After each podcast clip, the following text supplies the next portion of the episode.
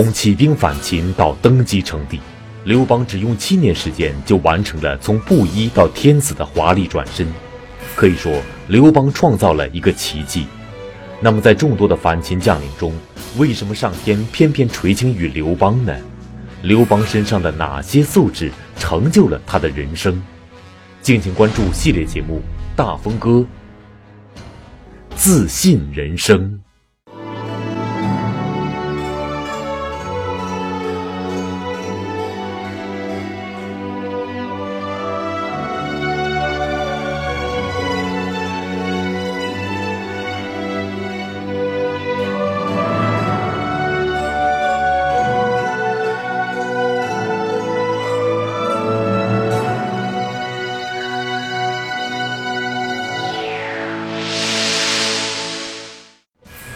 邦可以说是一个奇迹。秦朝末年，当各地的反秦武装风起云涌时，陈涉、项梁等人都比刘邦更有资本。但结果是，刘邦后来成为反秦义军中最重要的一支力量。秦朝灭亡之后，项羽、韩信都有实力独霸天下，自立一方，但又是刘邦脱颖而出，成就大业，登基称帝。奇迹一次又一次地出现在刘邦的身上，这就给人们带来了深深的思考：是什么成就了刘邦的传奇？为什么在刘邦身上会出现那么多的奇迹？河南大学王立群教授做客百家讲坛，为您讲述系列节目《大风歌》，自信人生。有两句很有名的古诗，我介绍一下。这两句这样说的：“士为酸咸谁自信？人生胜利固难全。”是谓酸咸是说，人在江湖之中，这一生啊，什么情况都能遇得到。他用酸咸代表各种各样的情况，所以一个人很难保证。一生你都能够充满自信，这叫士为酸咸谁自信？第二句叫人生生利古难全。生就是名名声嘛，他这个意思说呢，人的一生名和利很难全部拥有。有名的未必有利，有利的未必名声好。他这两句说什么呢？一句说人的一生要一辈子充满自信，非常困难。第二句话说人的一生想名利双收，太难了。但是我们这一个系列讲的刘邦这个人很独特，这个人。自信一生，所以我们要用一个时髦的词儿来说，刘邦是个很雷人的人。他的最大的雷人之处，是一生自信，充满了自信。刘邦的一生大概划分为三个阶段，第一个阶段叫反秦，第二个阶段叫灭项，第三个阶段。叫巩固政权。我们先说反秦的时候，反秦的时候，刘邦就表现出来一个敢为天下先的这种精神头，非常充分。比如说，沛县起兵之初，当时要选一个人做头，选一个人当沛公，萧何不干。曹参不干，他俩谁都比刘邦官位高，谁都不敢干，怕被秦朝灭族。唯独刘邦敢干，最后刘邦就干了，他成了沛公了。因为秦朝的法律非常严酷啊，你敢举兵反秦，那逮住你是灭族之罪，灭三族。这种情况下，萧曹没有一个人敢挑头。刘邦敢挑，所以有人说，刘邦是因为胆大当了头。这话只对了一半。不仅是胆大，还有一条是刘邦充满自信。他从起兵反秦的第一天，刘邦就没有想到过他这一生会失败。所以，这个人的自信是从起兵之初就开始了。所以他当上沛公，一是他的天不怕地不怕的精神，第二是他充满自信的这种人生价值观。这是一个典型的例子。第二个例子叫失利不垮，受了挫折，精神不垮。有个最典型的例子，就是刘邦起兵之初，他把他的大本营丰邑交给了他的一个部将，叫雍齿，叫雍齿守，他带兵出征了。他一走，雍齿叛变了。雍齿叛变的事儿。我们在前边多次提到，叛变的详细情况从来没有讲过。下面我来介绍雍齿为什么叛变。雍齿叛变有两个原因，一个原因是雍齿这个人压根儿就不佩服刘邦，他跟刘邦是很被动的。这是一个原因，还有一个很重要的原因，是和另外一个人有关。这个人是谁呢？这个人叫周福。这个福，就是我们今天北京市的这个市。这个字做人名，读它的古音，读福。我说一下，免得播出以后我会收到上百封信。提醒我，王教授读错字了，啊，两千十，纠正我读错了，一直纠正到现在。他不读两千担，就读两千石。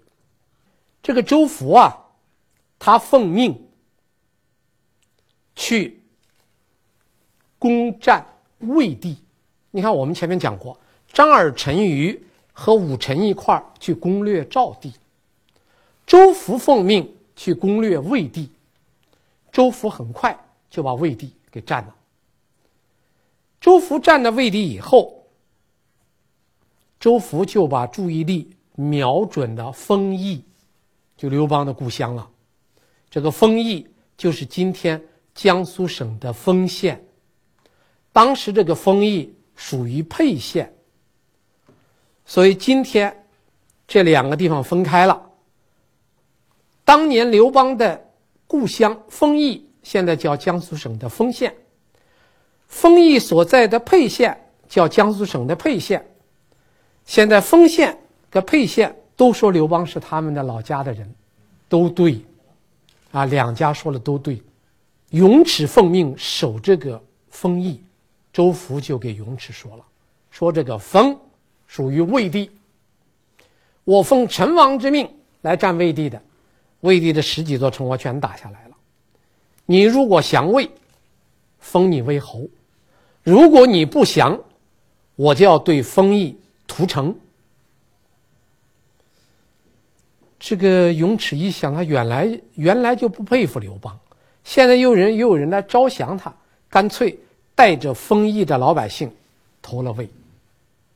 就这，雍齿叛变是这么个原因，两个原因。丰邑丢失，刘邦可急了，立即带兵回来打丰邑，一攻丰邑失败了，打了败仗。这个败仗败了很惨。刘邦为这个一攻封邑的失败，气的害了一场大病。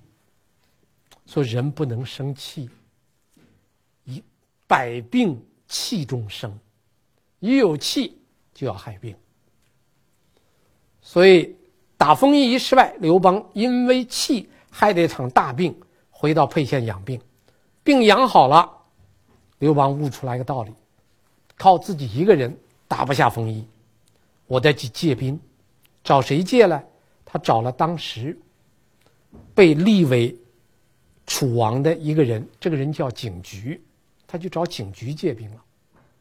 然后找到景菊，刚到景菊那儿，还没有来得及借兵，麻烦来了。什么麻烦呢？秦兵打过来了。张邯带领军队打陈胜，同时分一部分兵来打景局。这样一来，景局就不敢分兵给刘邦了。刘邦给景局联合起来对抗秦军，打的还不顺，这刘邦就退出来了。退出来，他又瞄准了一个地方，叫砀郡。他自己单独把砀郡打下来，收编了砀郡的五六千士兵，加上他沛县起兵的两三千人，刘邦算有了九千兵。有了这九千士兵，他二攻丰邑，又败了，又没打下来。两次攻打丰邑失败以后，刘邦就觉得还得借，找谁借？那么谁能借给他呢？他看中了项梁，投奔项梁去了，还不错。项梁很赏识他，给了他十员战将，五千士兵。他靠了项梁的资助，把丰邑打下来了，然后勇齿逃到魏国去了。这件事在刘邦早期起兵的时候是个非常重要的事件。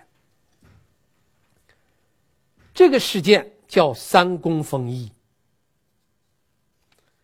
这个三公封邑，说明刘邦从起兵之初就有一个非常优良的品德或者叫精神，叫什么呢？可以打败。但不会打垮，这一点很重要。有人打败就会垮，有人打败不会垮。最终的成功者是打了败仗精神不垮的人。刘邦就属于这一号，因为他有自信。第三个例子，敢于称王，这个事儿其实我们讲过。鸿雁，大家想想，鸿雁，项羽为什么要灭刘邦啊？因为刘邦把着函谷关，想做关中王啊。这事咱们不是讲过吗？但是当时咱们讲是站在项羽的角度上去看，刘邦自不量力。现在我们讲刘邦的自信，反过来，换个角度。如果我们站在刘邦的角度看，在兵不如人、将不如人、力不如人，敢于在这个时候把住函谷关，自立关中王，要自称关中王，这说明什么？可能大家觉得这个人自不量力，但是在自不量力的背后，未尝没有。敢于称王的精神呐、这个精神至于可取不可取，另当别论。起码这个人，他敢当头，敢挑头，敢称王。韩信缺的就是这个劲儿。韩信当当了齐王以后，你看两拨人劝他，一个是项羽的使者，一个是蒯通劝他称王。自立，他始终不敢。刘邦压根儿开始，人家就敢当头，敢挑头，敢称王。所有的创业者都有一种精神，敢当董事长。这个精神是所有的创业者共性。刘邦一开始就有敢称王的精神。他打入函谷关以后，韩这个他当然他对项羽估计不足，但是他自己敢于称王，也说明他还是相当有自信的。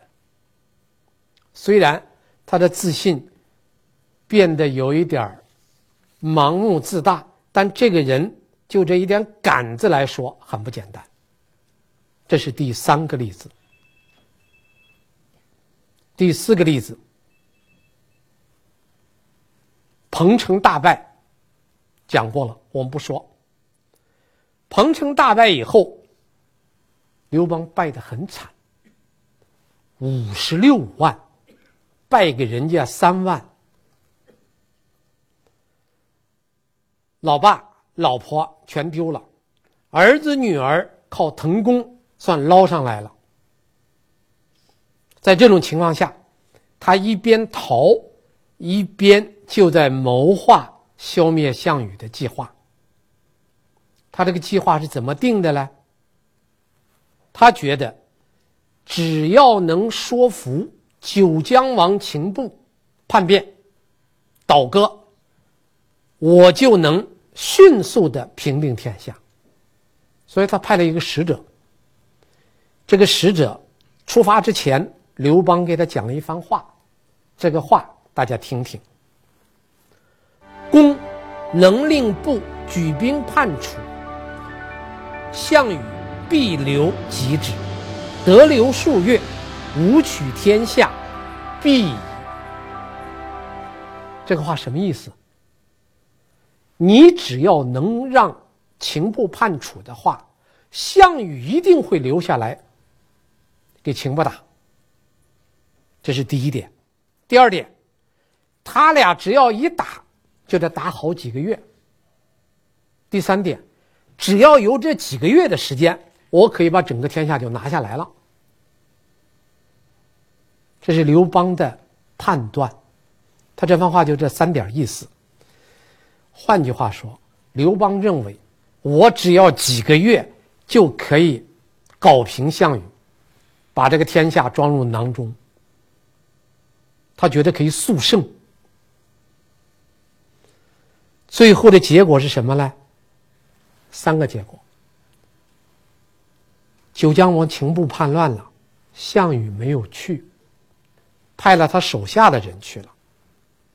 第二，他手下的人给秦布打了几个月不错，最后把秦布打败了。第三，这几个月。刘邦不但没有平定天下，而且是一连串吃败仗，一直退到荥阳，成为拉锯战。他的速胜论彻底破产。刘邦原来的估计不是打持久战，他原来就想几个月就把项羽给摆平，最后没有成功。这件事儿。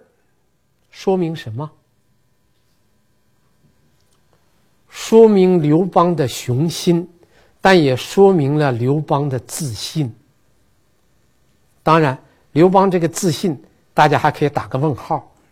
他自信的有点儿，叫咱们觉得有点可笑，或者有点盲目。但起码这个人敢想，他竟然想过就这几个月。那你只要秦布一叛乱，项羽去给秦布打，只要打上几个月，整个天下我就拿下来了。事实的发展完全不像他说的那个样，但这个人敢想。在众多的反秦将领中，刘邦可以说是一个另类。他没有项羽的贵族气，有的却是一股敢想敢干的傻气。或许正是这股傻气，成就了后来的刘邦。但是我们不能因为这些就说刘邦的胜利凭的是运气。在王立群老师看来，刘邦身上还有深谋远虑的战略思想。第五点叫建国立志。你看人家刘邦，对自己将来当皇帝多有自信呐、我们讲，刘邦是通过韩信，明修栈道，暗度陈仓，还定三秦。除了雍王张邯还在固守代原以外，其他的塞王司马欣、狄王董翳迅速投降，整个关中刘邦迅速占领了。占领了关中以后，刘邦做的第一件事儿就是把关中的几个诸侯王的封地全部改为郡县制。这件事儿。大家可不要小看，这说明刘邦已经在为将来当一个郡县制的皇帝做基础了。然后他一出关，河南王申阳投降，西魏王魏豹被灭，韩王郑昌被灭，然后他迅速把被灭的地方又改为郡县制。项羽搞分封，刘邦搞郡县，而且刘邦从还定三秦开始就奠定他这个将来这个国家的基础是郡县制。到汉二年三月，刘邦就下令废除秦国的社稷，社稷就是祭祀日，然后定汉的社稷，从此以后。他的祭祀制度完全用汉代替了秦，一直用到后代。这个事情是在汉二年，还定三秦以后，他迅速的废秦的祭祀，改汉的祭祀，紧跟着立自己的儿子嫡长子刘盈为汉王太子。立他的儿子做太子，守岳阳，岳阳就今天的西安。然后让其他诸侯王的太子到岳阳陪着自己的太子。等他的定陶一登基，立即把自己汉王的太子升为皇帝的太子。所以刘邦从一开始，他这个国家政治制度、郡县制度、继承人制度。统统是帝国制。那个时候他已经做了汉帝国的前期的准备工作，真的是等于说他做好当皇帝的准备了，政治制度、祭祀制度、继位制度全部是帝国制。第六，屡败屡战，楚汉战争。刘邦打得很不顺，最惨的两次，汉三年一次，汉四年一次。汉三年，他在荥阳打了败仗，逃了。怎么逃的呢？寄信，主动报名，假扮汉王。陈平建议两千女子穿汉军的服装开东门。刘邦。带着陈平几十个人开西门溜了。这第一次，第二次汉四年，败得更惨。第二次败的怎么办呢？只带了一个人逃了。这个人是谁呢？滕公带了一个人渡过黄河，跑到韩信的军营中间，趁着韩信睡觉，跟人家兵权夺了。两次大败。但是刘邦有一个特点，屡败屡战，精神不垮，源于他的自信。他相信的最后一定能胜。第七，平叛远见。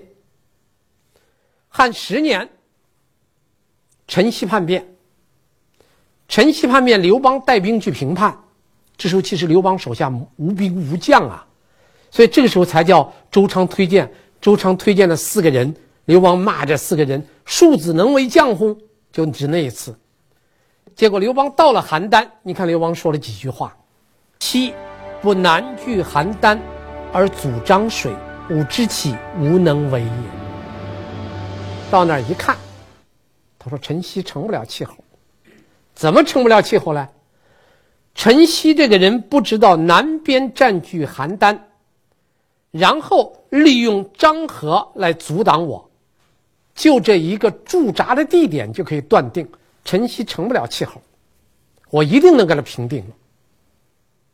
后来的战争的发展完全证实了刘邦的预言非常准确。当然。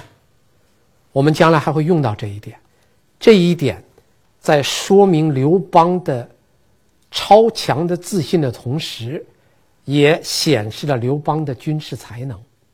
这七件事儿，从敢为天下先，一直到平叛有远见，都说明这个人从反秦到灭项，从灭项到平叛，刘邦对自己的一生充满了自信。所以说，我们说这个一个人一生能够自信是非常难的。刘邦属于这号人。两条，第一条叫自命不凡，第二条叫任职大事。就这两条，我们先说自命不凡。刘邦尽管充满了市井之气，这个人对自己非常看好。对自己充满自信，非常看好自己。我们举几件事儿说一说。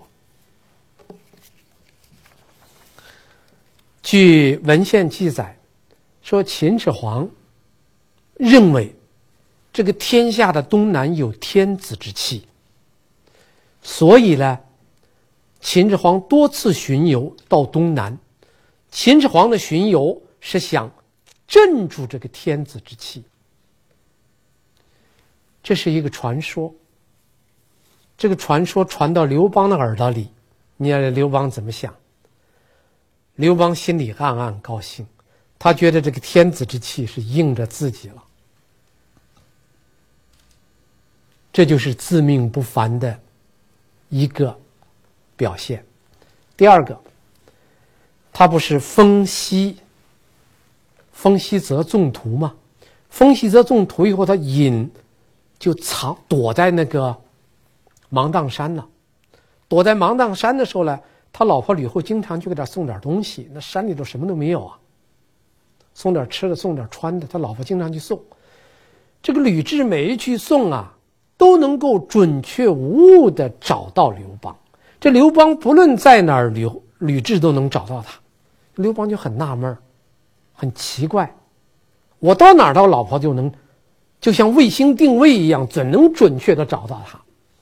这吕雉就给他说了：“他说你在哪儿？你头你那个头顶上有一股云气，我只要看见那个云气在哪儿，我到那个云气下面去找你，一准能找到你。”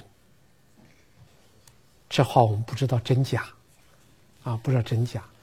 这吕雉的眼睛这么厉害啊，看云都能知道刘邦在哪儿，那等于现在咱们那个。那个、那个、那个卫星定位一样啊，不大可信。但史书记载，刘邦听了以后特高兴。刘邦身边的人听过以后，对刘邦特别害怕。而且这个事情呢，当时没有微博，也没有网络，就靠口耳相传，这事儿就一传十，传百，就传开了，传的整个。沛县这一带，人家都知道刘邦的头上有卫星定位，这就传的远远近近、沸沸扬扬。所以等到沛县起兵，大家要推选个头的时候，所有的人都把目光集中到刘邦的头身上了。为什么呢？名气。他虽然不是网络红人。他在那个时代，他至少是那一代的红人、名人，很有名。所以刘邦的名气出来了，他又有实力。沛县起兵的时候要有一百多个人呐、所以他自然而然就成了沛公了。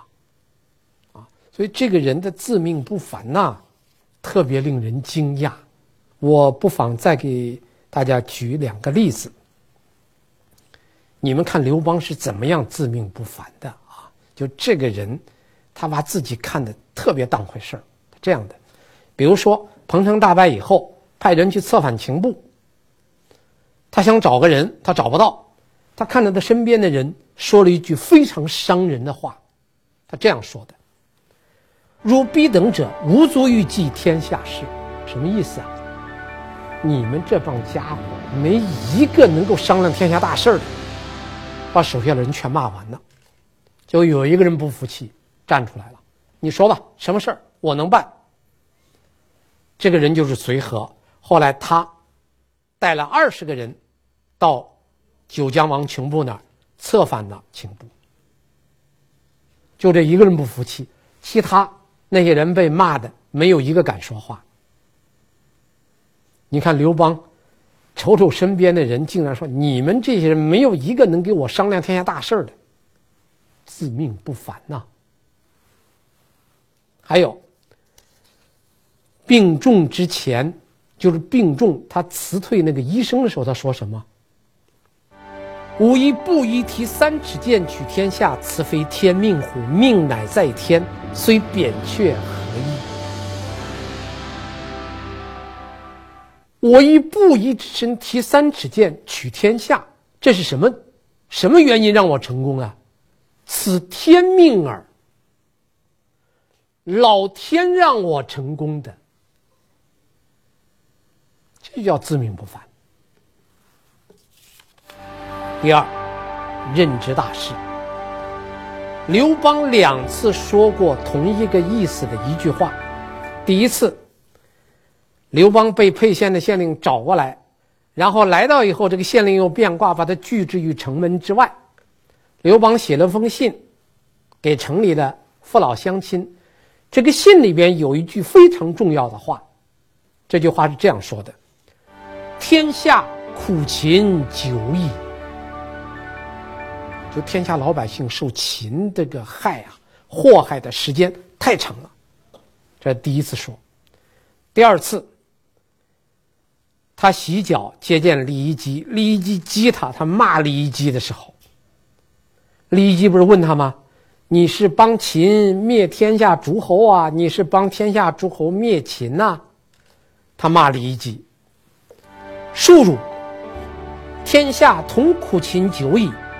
故诸侯相率而攻秦，何谓助秦攻诸侯乎？这句话他的又一次重复：“天下同苦秦久矣。”就刘邦有一个明确的认识：天底下所有的老百姓受秦的祸害时间太长了，所以大家是群起而攻之。整个史记中间，这个意思的话。出现四次。第一个说的人陈涉，秦二世元年九七月，陈涉在起兵的时候，曾经对九百戍卒说：“天下苦秦久矣。”这是陈涉是第一个认识到的人，这叫先知先觉。所以陈涉敢于起兵，九百个同伴认同，所以九百个同伴跟他一块起兵。第二个说话的人武臣，武臣奉陈涉之命，带着张耳、陈驭到赵地闹革命，说了这句话。武臣分量就轻了，武臣是陈涉的手下，武臣说的话，其中有一种可能是受陈涉的影响。这样，我们介绍了三个人：陈涉第一，武臣第二，刘邦第三。第四个，韩信被封为齐王以后，项羽派了一个说客去游说韩信。游说韩信的时候也说：“天下苦秦久矣。”这个不算数了，为什么呢？秦早就被灭了，其实楚汉战争到后期了。韩信被封为齐王了，再去给韩信说“天下苦秦久矣”，这已经没有意义了。这叫后知后觉。在这个社会大动荡时期，最先认识到的人，他会最先参加起义。所以刘邦为什么能够在当时？义无反顾的参加反秦，一点也想不到自己会失败，一直充满着强烈的自信，就是因为他是个先知先觉者。这一集我们介绍了他成功的一个方面的原因，就是他的一以贯之的自信。那么刘邦的成功绝不是这一个原因，他应当是多种因素共同作用的结果。那么刘邦身上还有哪些因素能促成这个人最终完成布衣到天子的巨大变化呢？请看下集，魅力四射。谢谢大家。从起兵反秦开始，到项羽兵败自杀。刘邦登基称帝，这中间刘邦只用了七年时间。可以说，刘邦取得了政治和军事上的双重成功。刘邦本是一个基层的官吏，但是在众多起义军将领中，他能够脱颖而出，的确引发了后人无限的思考。其实，无论从哪个角度来讲，刘邦和其他起义军将领比起来，他都不具备优势。但是上天偏偏垂青于他。那么，为什么历史会选择这个人呢？在刘邦的身上，到底有什么魅力呢？为什么在他起事之初，就有人愿意追随刘邦呢？河南大学王立群教授做客百家讲坛，为您讲述系列节目《大风歌》第四十四集《魅力四射》。